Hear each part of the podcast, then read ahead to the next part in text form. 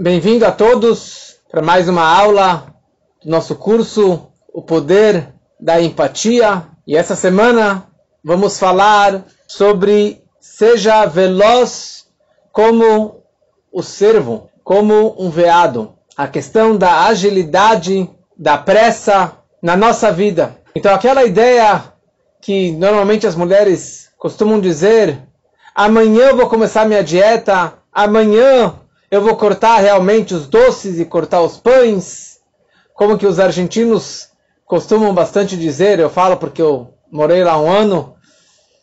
Manhana, manhana, manhana, manhana, um dia a gente vai começar, um dia a gente vai começar e vai mudar as coisas. Mas a questão é, se você deixa para o dia de amanhã, você nunca vai mudar. As coisas realmente vão seguir nesse mesmo sistema para sempre. E não funciona. Não funciona. E você precisa saber que na vida nós estamos numa estrada, num expressway. E na estrada, sempre na faixa da esquerda, é aqueles que estão com pressa.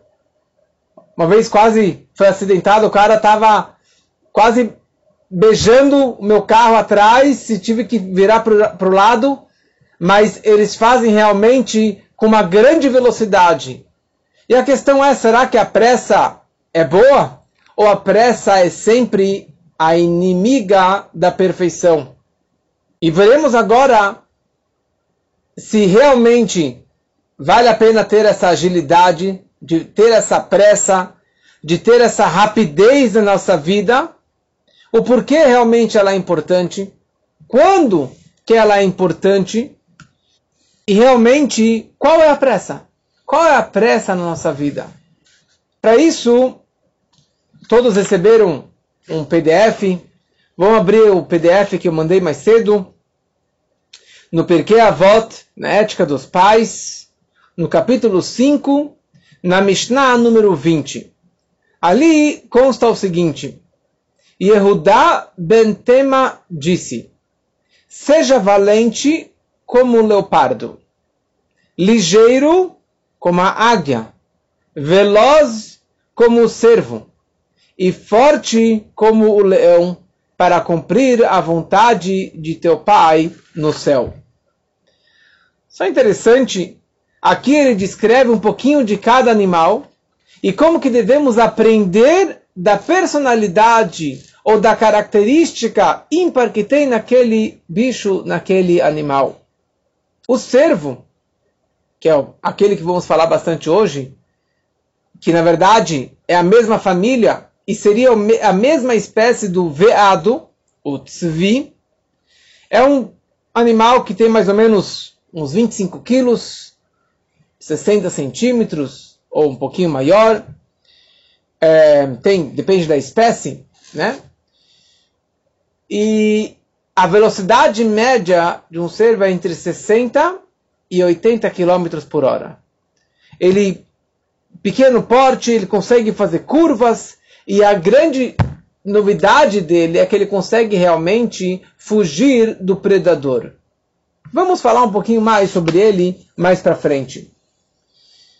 Mas a Mishnah do Perkei Avot, como já expliquei várias vezes, que a ideia da ética dos pais é um livro que faz parte do Talmud, mas o intuito dele é nos ensinar ética, moral, comportamento do nosso dia a dia, da nossa vida. Então, o, qual o propósito do sábio dessa Mishnah nos ensinar na nossa vida do dia a dia e principalmente na nossa vida judaica? Ele quer nos falar a importância dessa agilidade.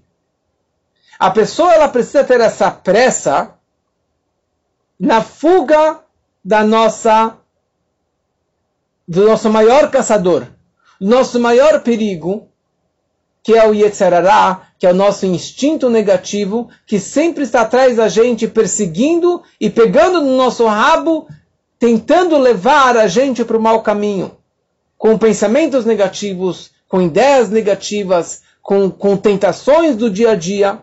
E a mensagem aqui da Mishnah é que você tem que ser ágil, você tem que sair correndo para fugir do nosso maior inimigo, que é o Yetzerará. Só que essa pressa essa agilidade não é somente para fugir do mal, mas também para fazer o bem. Essa característica do veado é para ele poder construir uma família, é para ele poder se divertir. Se você abre vídeos na internet do veado ou do cervo, de qualquer uma dessa família, como que eles correm, é uma, é uma coisa muito linda. Eles conseguem pular uma, uma rua toda, uma estrada toda com a velocidade deles. Mas essa velocidade também é para você correr para fazer o bem, para fazer mitzvot, para ajudar o próximo, para se conectar mais com as pessoas, para se conectar mais com Deus. O problema de tudo, que todas as pessoas têm, na verdade, é a questão da preguiça. Atzlut.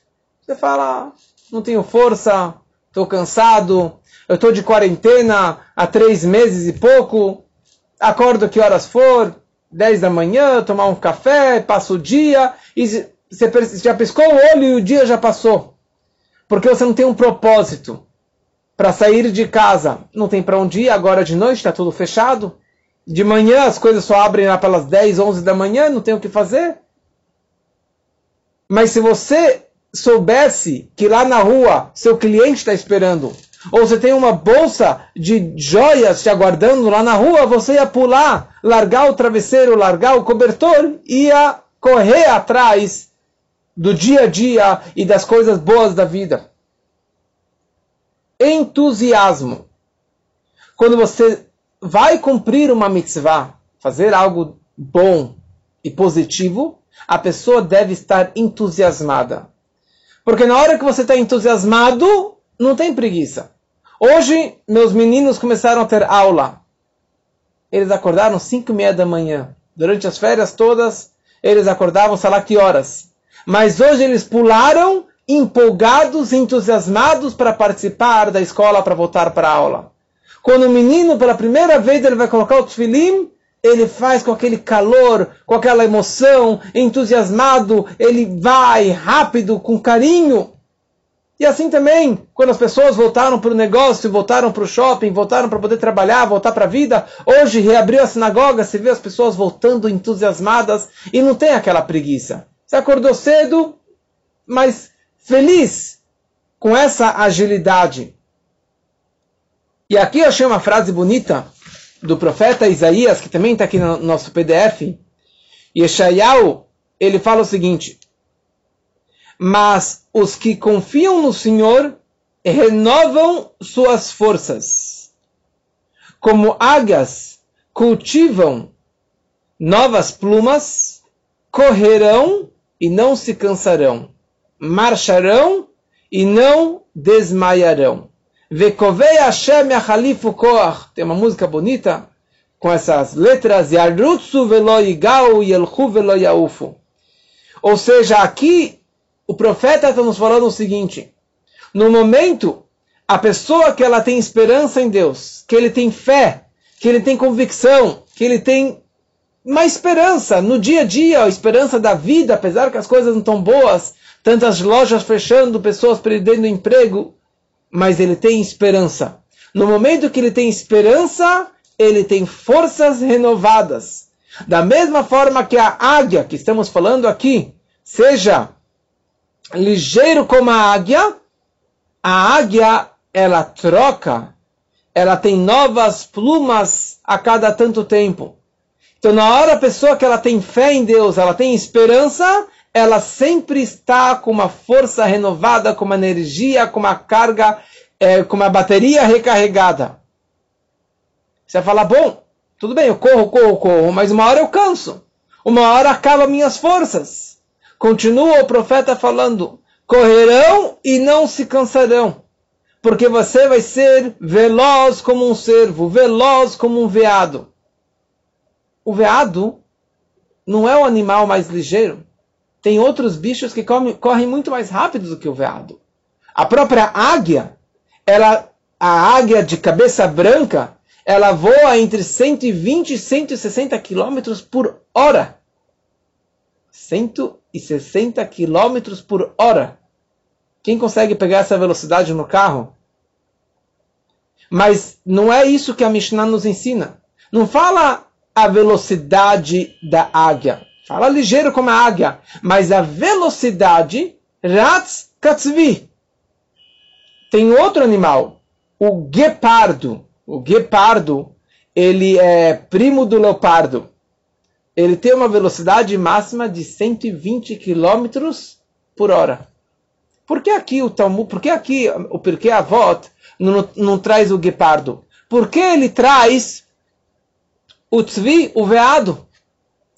Porque o veado ele tem aqui algumas características diferentes das outras, que isso acaba sendo o seu diferencial e a mensagem para a nossa vida que a Mishnah aqui, o porquê a voz quer trazer para a nossa vida particular e na nossa vida judaica. Ele tem duas características diferentes das outras espécies. Apesar que ele não tem o, como chama, o tiro mais rápido, né? o início, ele não consegue correr tão rápido que nem um guepardo, mas os outros animais, depois de um tempo, eles cansam. Acaba o fôlego e o animal acaba diminuindo a velocidade. Mas o veado, ele corre, corre, corre, ele atinge essa velocidade de 80 km por hora e ele vai longas distâncias e ele não se cansa. Ele não para. E por isso ele consegue fugir realmente do caçador e consegue ultrapassar todas as outras espécies. E é isso que o profeta fala: correrão e não se cansarão. No momento que a pessoa ela vive uma vida judaica, principalmente, ele corre, corre, corre e ele não se cansa. Nada vai afetar ele, nada vai parar ele no seu dia a dia. E marcharão e não desmaiarão.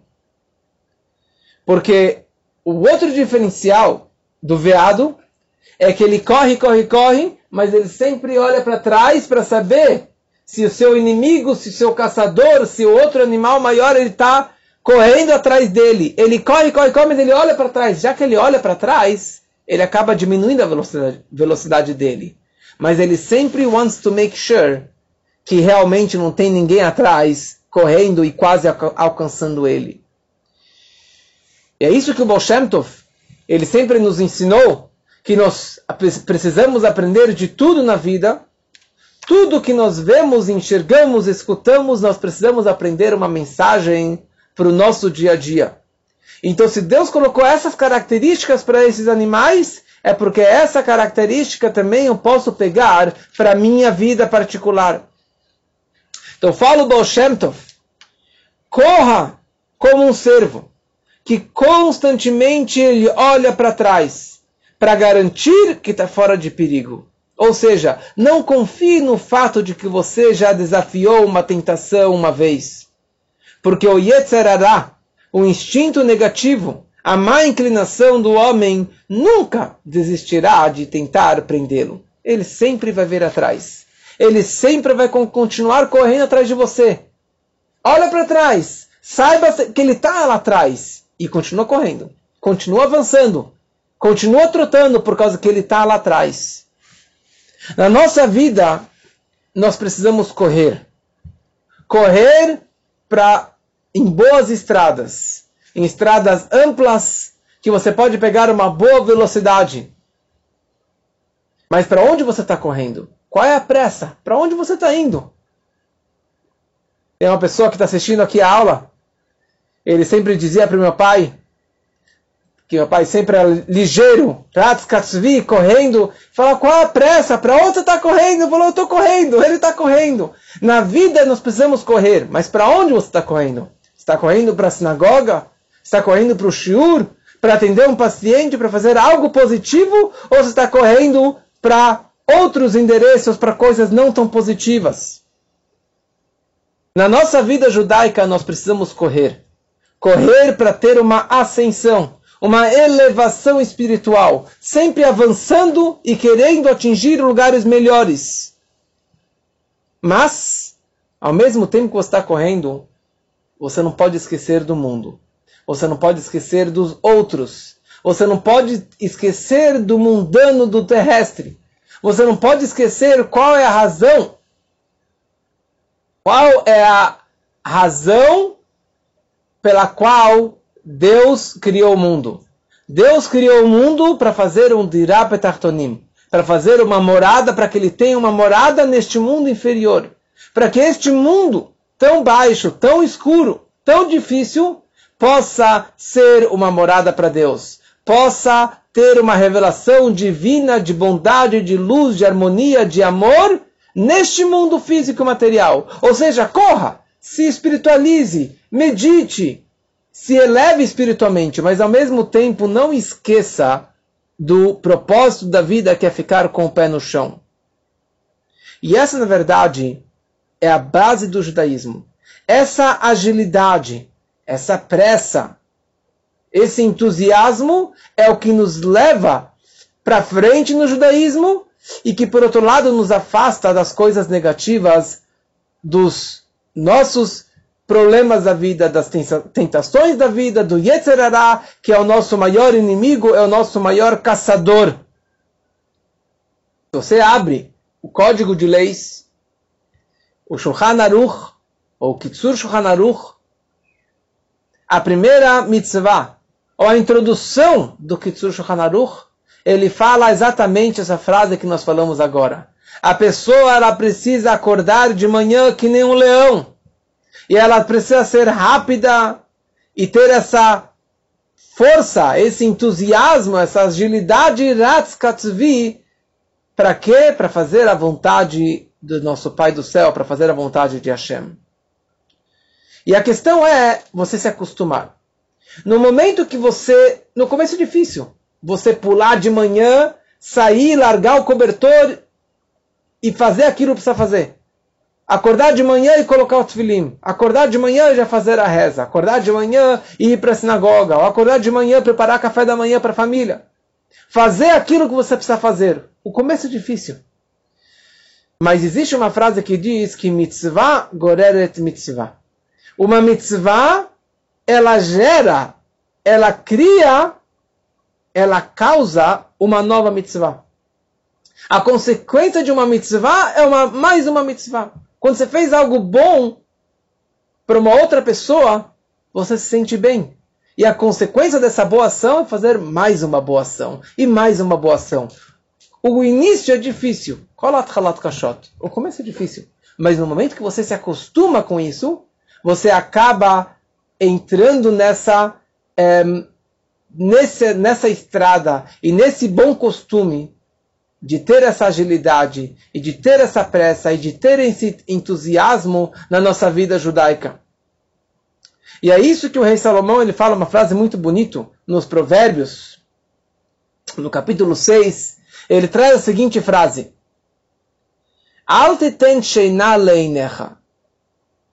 Não deixe ou não seja preguiçoso de ter sono nos seus olhos, Hinatzel Ketzvi, sobreviva como um servo e como um pássaro, como que eles escapam do seu caçador. E daí ele, ele conclui com a seguinte frase muito linda: Lech el nemala atzel. Preguiçoso, você que é preguiçoso, vai até a formiga Estude os caminhos da formiga e aprenda do comportamento da formiga. Você já viu uma formiga preguiçosa? Você já viu uma formiga dormindo no ponto? Ela sempre está lá carregando aquele galinho, aquela folhinha, aquela, aquele grão para levar para a família. Ela nunca descansa ou ela nunca tem preguiça. Aprenda com ele, fala o rei Salomão. Mas a pergunta é, por quê? Por que é tão importante esse tipo de comportamento? No nosso primeiro curso, na primeira aula, nós falamos aquela placa que se chamava pare. Tranquilidade, paciência, medite, estude cada situação antes de você já pular em cima dela.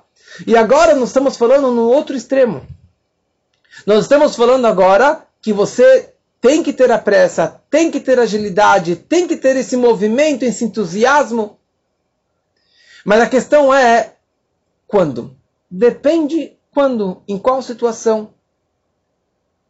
Numa situação que você está em dúvida, que você está numa bifurcação, que você não sabe se você pega a direita ou você pega a esquerda. Então qual a mensagem da Torá? Para. Pare. Medite. Tranquilidade. Não seja impossível.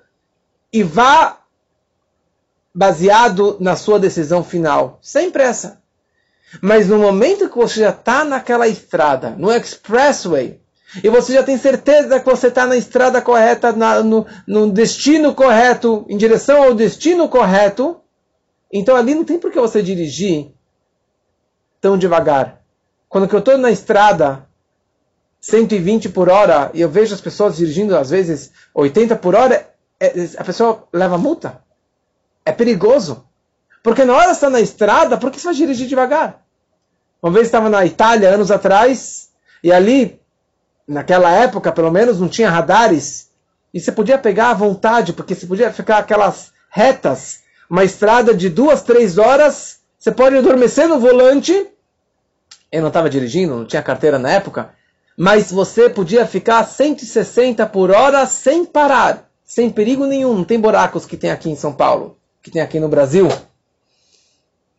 Quando você está convicto, quando você sabe que você está na estrada correta, no caminho certo, vá em frente. Keep going. Qual a importância? Por que é tão importante essa velocidade? Eu não tenho pressa. Eu vou chegar lá na praia uma hora depois. Por que eu vou mais rápido? Então aqui na verdade tem três pontos. Primeira ideia, na hora que você vai para em direção a um, uma pessoa querida. Eu tenho uma pessoa que viajou algumas vezes agora, nessas últimas semanas, sozinho, São Paulo, Porto Alegre. Sei lá, 15, 16 horas dirigindo sozinho, porque ele estava conhecendo uma namorada lá. Então, para ele, era o entusiasmo, era uma paixão, era uma razão para ele viajar e ele não apagou no volante. Por quê? Porque ele estava dirigindo em direção a algo que era para ele um amor. Quando você vai rápido, quando você vai em direção de algo que você gosta tanto, você demonstra o seu amor. E quando você vai com, com rapidez, mais ainda que você está demonstrando o amor para aquela pessoa. A pessoa ela deve correr para a sinagoga, diz a lei. Normalmente você não pode correr no Shabat, mas para a sinagoga você pode correr. Para salvar uma vida você pode correr. Para ajudar uma outra pessoa você pode correr. Mas simplesmente sair correndo você não pode. É, em, você não pode correr dessa forma. Todos conhecem a história do Akedat Yitzhak, do sacrifício do Yitzhak, quando que Abraham, o patriarca Abraham, foi ordenado por Deus para que pegasse seu filho querido e levasse ele até o Monte Moriá para sacrificar o seu filho, que nasceu na velhice de uma forma totalmente milagrosa. E Abraham, Vayashkem Abraham Baboker. Abraham, ele acordou cedinho, ele madrugou, montou sozinho seu próprio jumento. E levou, pegou seu filho, pegou a lenha, pegou o facão, sem nenhum carneiro, sem nada em direção ao Monte Moriá. E isso nós lemos na reza matinal todos os dias. Nós lemos nas festas. E esse episódio do sacrifício de Yitzhak é lembrado várias e várias vezes. E durante as rezas de Rosh Hashanah e Yom Kippur, nós mencionamos, lembre o sacrifício de Yitzhak. Esse é o nosso grande mérito, é o nosso grande shut. E a pergunta é, tá bom, foi o primeiro, Parabéns para Abraham, Yitzhak, foi o grande teste, foi o, foi o décimo teste de que Abraham ele passou. Mas quantas outras pessoas também entregaram a sua vida de uma forma totalmente irracional, com Messirut Nefesh, um alto sacrifício em nome de Deus? Quantos tzadikim não, não pularam na fogueira, na Inquisição, ao invés de se curvar para uma estátua, para uma idolatria? Quantos judeus não foram queimados no crematório? Quantas pessoas não entregaram a sua vida para não largar o seu judaísmo? E a gente não fala sobre eles. Por que nós falamos tanto sobre o sacrifício de, de Yitzhak? Tem muitas explicações, mas a explicação que, que é sobre isso é que o Akedat Yitzhak é o símbolo da agilidade.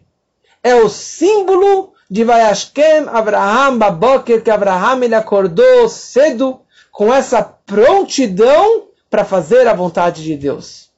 Muitas pessoas se entregaram, mas Abraham ele pulou da cama para sacrificar, matar o seu filho que nasceu de uma forma milagrosa.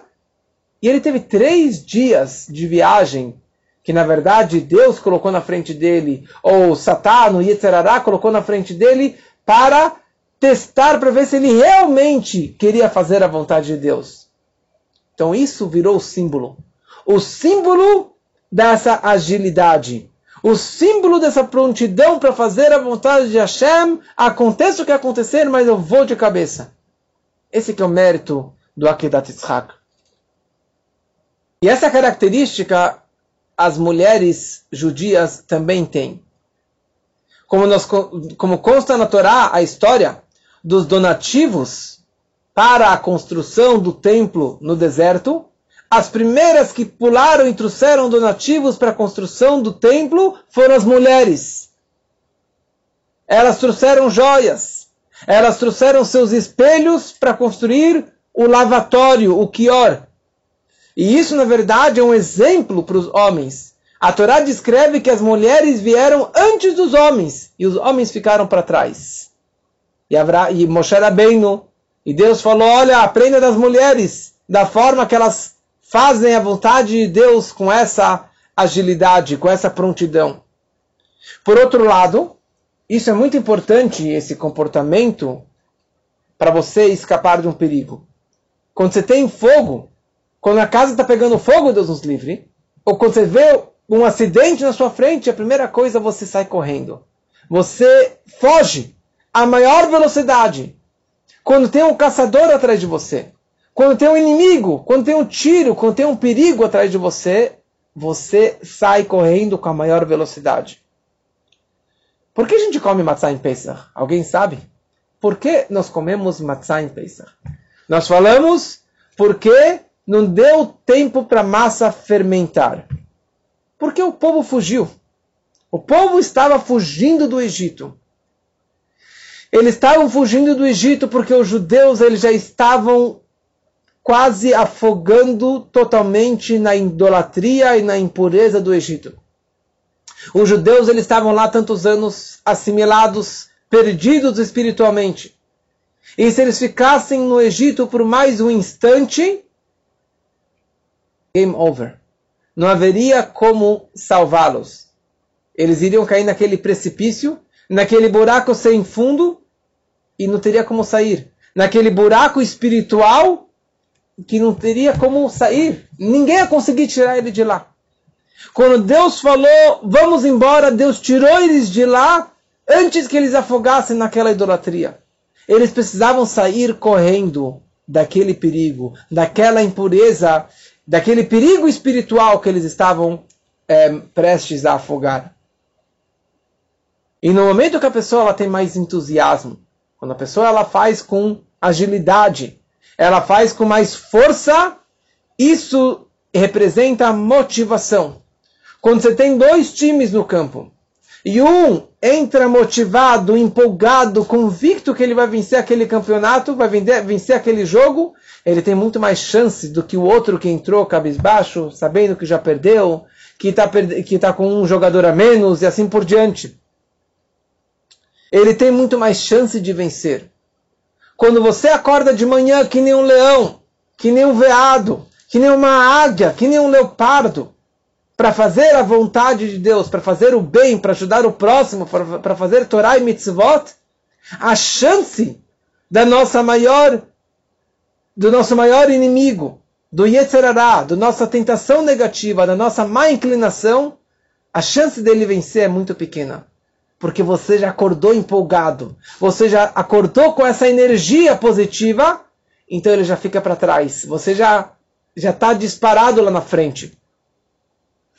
E aqui nós temos três situações, que são três datas do nosso calendário que representam momentos e situações da nossa vida que precisamos ter esse tipo de comportamento. O primeiro é Pesach. Nós começamos a falar um pouquinho sobre Pesach. Imagina só, as mulheres estavam lá com a mão na massa, literalmente com a mão na massa, fazendo pão, porque Moshe Rabbeinu falou horas atrás que a gente vai sair do Egito, vamos para o deserto, e não vai ter comida, então uma boa ida chamame precisava preparar comida para as crianças que eles tinham, Baruch Hashem, muitas crianças, e precisavam preparar o pekale, o pacotinho para a viagem.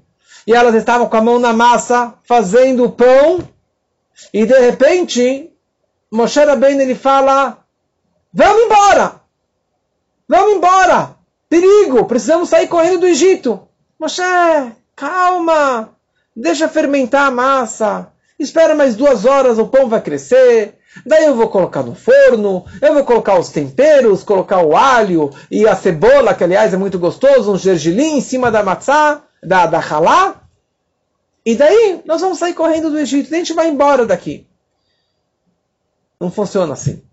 Se você recebe um WhatsApp que agora tem uma promoção naquela loja ou naquele site, para comprar uma passagem, você não pisca. Né? Uma situação como essa, você não perde tempo. Imediatamente você vai lá, aperta o link, entra e compra. Porque se você dormir no ponto, você voltar amanhã, já era. Você perdeu aquela promoção. Você perdeu aquela oportunidade. Você não pode ter preguiça numa hora dessa. Se eles tivessem preguiça, eles estaríamos ainda no Egito até hoje. Então, quando aparecem oportunidades e situação na sua vida, no seu dia a dia, não perca essa oportunidade. Se sua mãe ela pede para você um favor, ela pede para você fazer um, um mandar um, tele, um telefone para ela, mandar um contato, não manda amanhã ou daqui uma hora, porque daqui uma hora ela já conseguiu de outra forma, ou ela já perdeu esse momento. Se te ligaram da escola que seu filho está doente, você não pode ligar daqui uma hora. Você não pode. Você tem que fazer de imediato. Você não pode deixar para depois. Porque na hora que você deixou para depois, você já perdeu esse entusiasmo. Você já perdeu aquela oportunidade. Just do it.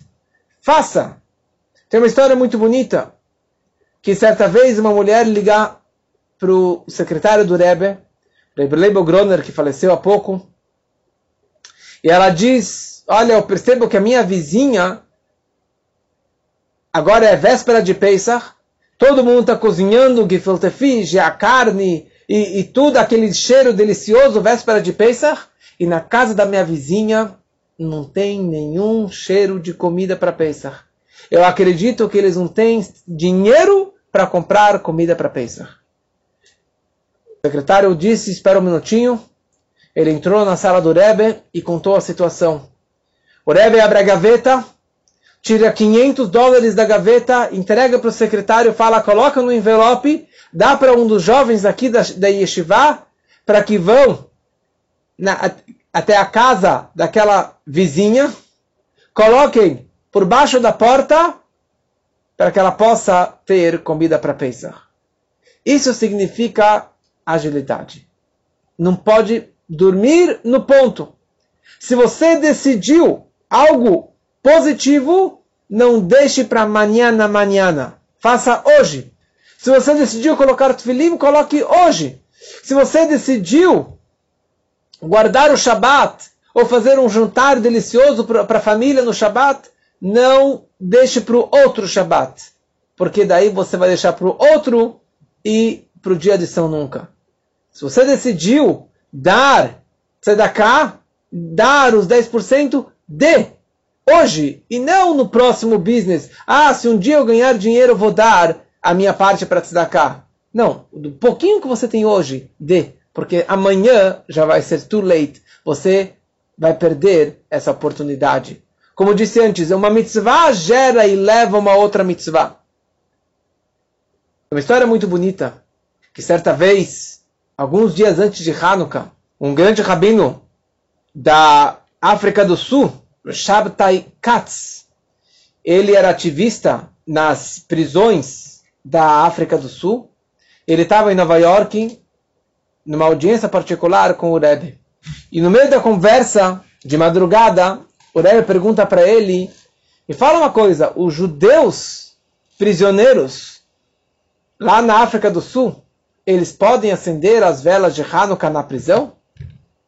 Ele falou, olha, até hoje nenhum judeu acendeu as velas, é perigoso, é proibido. Mas, Rebbe, para ano que vem, eu vou tomar conta disso, eu vou I'm gonna make sure que os prisioneiros possam acender as velas de Hanukkah. Rebbe falou, ano que vem? Mas Hanukkah tem ainda mais cinco dias. Por que para esse ano? Falou, mas eu estou aqui em Nova York, até chegar lá e converso com o diretor, vou pedir todo o protocolo e todo o papel e a permissão, até... O Rebbe falou, você saindo aqui da minha sala, vai na secretaria, pega o telefone e você liga para o diretor da prisão. Nessa hora, Rebbe, falou sim, ele vai ver que é algo importante, que você vai ligar de madrugada para ele.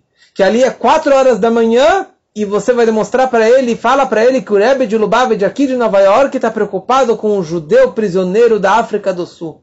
Se ele pode acender uma vela para trazer uma luz, trazer uma esperança na vida dele. Ele sai da sala do Rebbe, vai na, na secretaria, pega o telefone, liga primeiro para a secretária do diretor, para que ele não, é, não se assuste. Então, para que ela avisasse o diretor que o rabino ia ligar de Nova York. Ele liga, conversa com o diretor. Ele falou: Imagina, se o rabino de Nova York está preocupado com os judeus aqui prisioneiros, com certeza, Rabbi, que eu vou fazer isso. Don't worry, já está fechado, já está combinado. Na manhã seguinte ele encontra com o Rebbe, ele fala, Rebbe já está aprovado que os judeus da África do Sul possam acender as velas na prisão. O Rebbe falou, ótimo, agora eu quero que você suba aqui no escritório, nesse prédio, porque de todos os estados dos Estados Unidos, o único estado que não permite que os judeus prisioneiros acendam as velas de Hanukkah é o estado de Nova York. Eu quero que você vá até o Rabino Tal e converse com ele o que aconteceu agora, que você conseguiu que na, na África do Sul pudessem, então com certeza você vai conseguir dessa mesma forma aqui em Nova York que eles possam acender as velas. E dito e feito, ele foi e conseguiu fazer que naquele mesmo ano ainda os judeus eles pudessem acender as velas de Hanukkah. E isso que foi a vida do Rebbe. E esse que é o legado do Rebbe. Essa que é a mensagem para a nossa vida que o Rebbe sempre deixou um, um, um, foi uma filosofia de vida para o Rebbe, isso tudo. Isso aqui foi uma mensagem e uma lição de vida de como que o Rebbe no dia a dia. O Rebbe nunca perdeu um minuto da vida dele. Qualquer coisa que aparecia na frente dele, ele fazia na hora. Não dormia. Não descansava. Mas ele ficava lá distribuindo dólares, um atrás do outro, para ajudar, abençoar, salvar vidas, aconselhar pessoas. Uma segunda festa na sequência de Pesach é o Shvi'i Shel Pesach, o sétimo dia de Pesach que é a data na qual os judeus chegaram na frente do Mar Vermelho. E foi, naquela, e foi naquela noite que eles cruzaram o Mar Vermelho. Mas antes que o mar abriu, o que aconteceu? Eles estavam lá, na frente do mar, aquele oceano, aquele mar, aquelas ondas cheio de tubarões que tem lá no, no, no Mar Vermelho. Atrás, os egípcios, dos lados o deserto, o que, que a gente faz? E Deus vira para o povo e fala: viagem, just keep going, continue viajando em direção ao Monte Sinai. Nachshon ben Aminadav, ele se levanta e começa a entrar na água. A água passa o joelho, passa a cintura, passa o peito, passa o pescoço, passa da boca, passa do nariz, ele continua andando. Na hora que ele estava quase afogando Moshe levantou a mão e o mar se abriu. Going. Sem parar. Sem preguiça. Vai em frente. Certa vez o Arizal, o grande cabalista, cabalista Rabishak Luria, ele em Tzfat, no norte de Israel, ele tinha um bom costume que no início do Shabat ele saía no campo com seus alunos para receber a rainha do Shabat, a energia do Shabat. E ele vira para os seus alunos certa vez, ele fala: Que tal passarmos Shabat em Jerusalém para receber o Shabat? Quer dizer, faltava alguns instantes, alguns minutos para entrar o Shabat. E o Arizal ofereceu para os alunos que eles passassem o Shabat, esse Shabat, não semana que vem, em Jerusalém. De carro, são várias horas, três, quatro horas, de Tzfat até Jerusalém. Imagina, de burro ou de cavalo, se eles tivessem, e os alunos conhecendo o mestre, eles falaram, ok, mas a gente precisa perguntar para a patroa, avisar a esposa, se a gente pode ir para Jerusalém. Daí o mestre falou, esquece, já era, vocês perderam a oportunidade. Era um momento ímpar para que nós fôssemos de uma forma express para Jerusalém. Se, se nós fôssemos receber a rainha do Shabat em Jerusalém, Mashiach teria chegado agora. You missed the opportunity. Já era, vocês perderam a oportunidade. Eu chega de questionar, chega de dúvidas.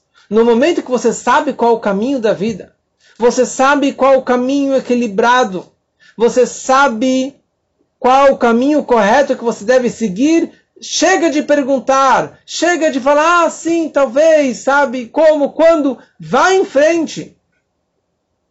Então, se você tomou uma boa decisão de fazer as pazes com uma amiga, não deixa para amanhã. Levante o telefone e peça desculpas. Se você tomou uma boa decisão de dar um presente, fazer uma surpresa para uma pessoa querida, Just do it. Faça agora. Não deixa para depois.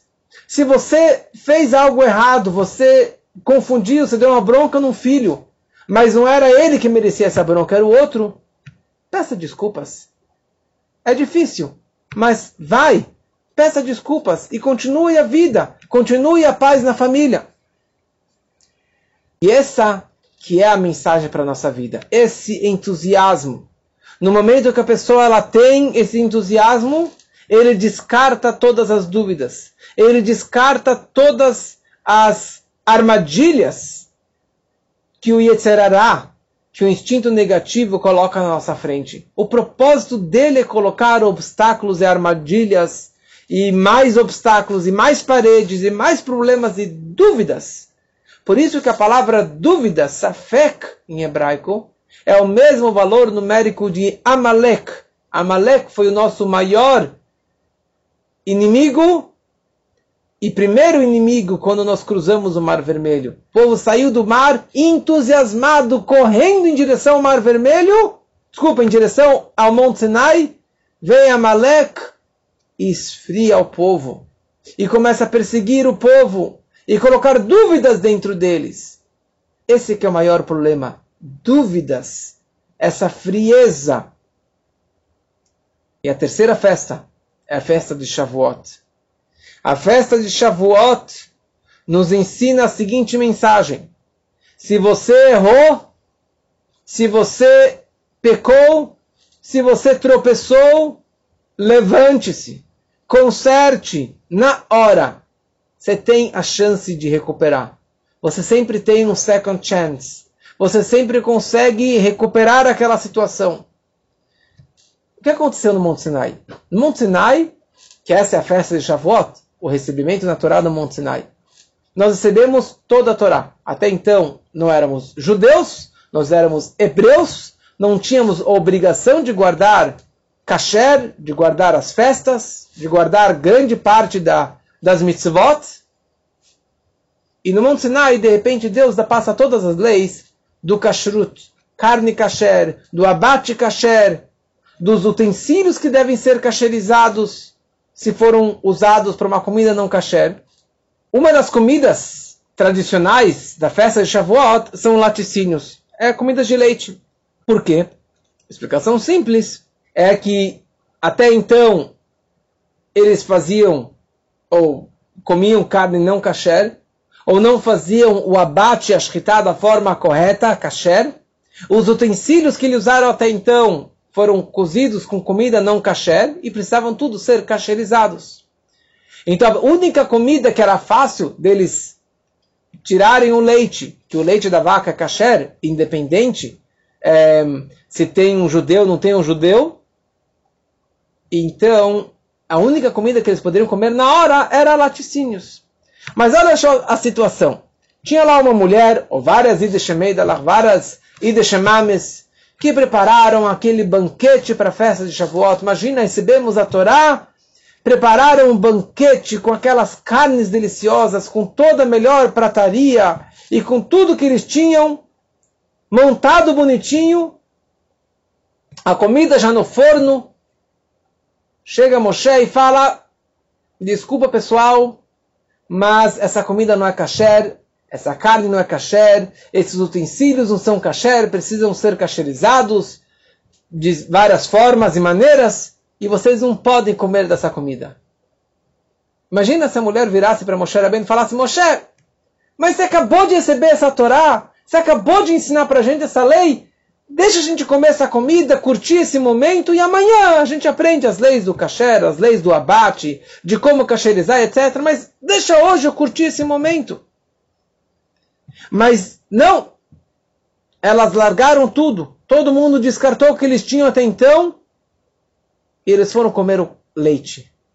O leite simboliza nesse momento essa ligeireza, essa pressa, essa prontidão para fazer a vontade de Deus. Você errou? Você tem uma segunda chance. Você pode consertar. Você pode. Você, você errou com a carne não kasher. Você pode comer kasher hoje, não amanhã. Porque se você deixa para amanhã, você não vai nunca fazer isso. Certa vez tinha um aluno, para concluir, tinha um aluno do terceiro Rebbe do Tzemach Tzedek, que o seu genro, que era um grande sábio, um grande Hassid, ele acabou se afastando do judaísmo e indo para maus caminhos. E o sogro, muito chateado, ele vai até o seu mestre, até o Rebbe, e pede uma brachá. E o Rebbe falou, chame por favor o seu genro. Eu gostaria de falar com ele. E com respeito, o genro, o jovem foi falar com o mestre. E o mestre virou para ele e falou o seguinte: Você gosta de cavalos, né? O que, que é melhor? Um cavalo jovem ligeiro ou um cavalo velho e lerdo? Ele falou, mas é óbvio que um cavalo jovem e ligeiro ele consegue correr rápido e em grandes distâncias, muito mais rápido e mais longe do que o cavalo velho, paradão, devagar. Iré perguntou para ele falou, mas ok, mas quando o cavalo erra a direção, quando o cavalo vai para a estrada errada, ele vai muito longe, muito distante, muito mais do que o outro cavalo velho. O aluno pensou e falou: Mas sim, mas quando ele decidir voltar para o bom caminho, quando ele decidir voltar para a estrada correta, ele também vai voltar com muita pressa e com muita agilidade e rapidinho ele vai conseguir voltar para o bom caminho. E o Rebbe falou para ele: É, exatamente. Você vai para o bom caminho quando a pessoa ela foi para o mau caminho muito rápido. Ela caiu muito distante dos caminhos corretos, os caminhos de moralidade, os caminhos de Torá, de mitzvot, os caminhos judaicos. Mas quando ele percebe que ele fez o mau caminho, uma má decisão, foi para a má estrada da vida, ele simplesmente faz um U-turn. Ele dá a meia volta, ele volta para o bom caminho da vida com rapidez, com agilidade. E é isso que nós pedimos realmente, que Mashiach ele venha também, não amanhã, Mashiach now. E é isso que o Rebbe sempre tanto prezou, para que Mashiach viesse nesse momento e que possamos agilizar essa sua vinda através das nossas mitzvot, que vão com certeza agilizar esse momento tão especial. E semana que vem veremos e iremos aprender sobre como guiar, como dirigir a sua vida. Qual o melhor GPS e mapa da nossa estrada, da nossa vida, que é a Torá? Aguardamos toda semana que vem, se Deus quiser.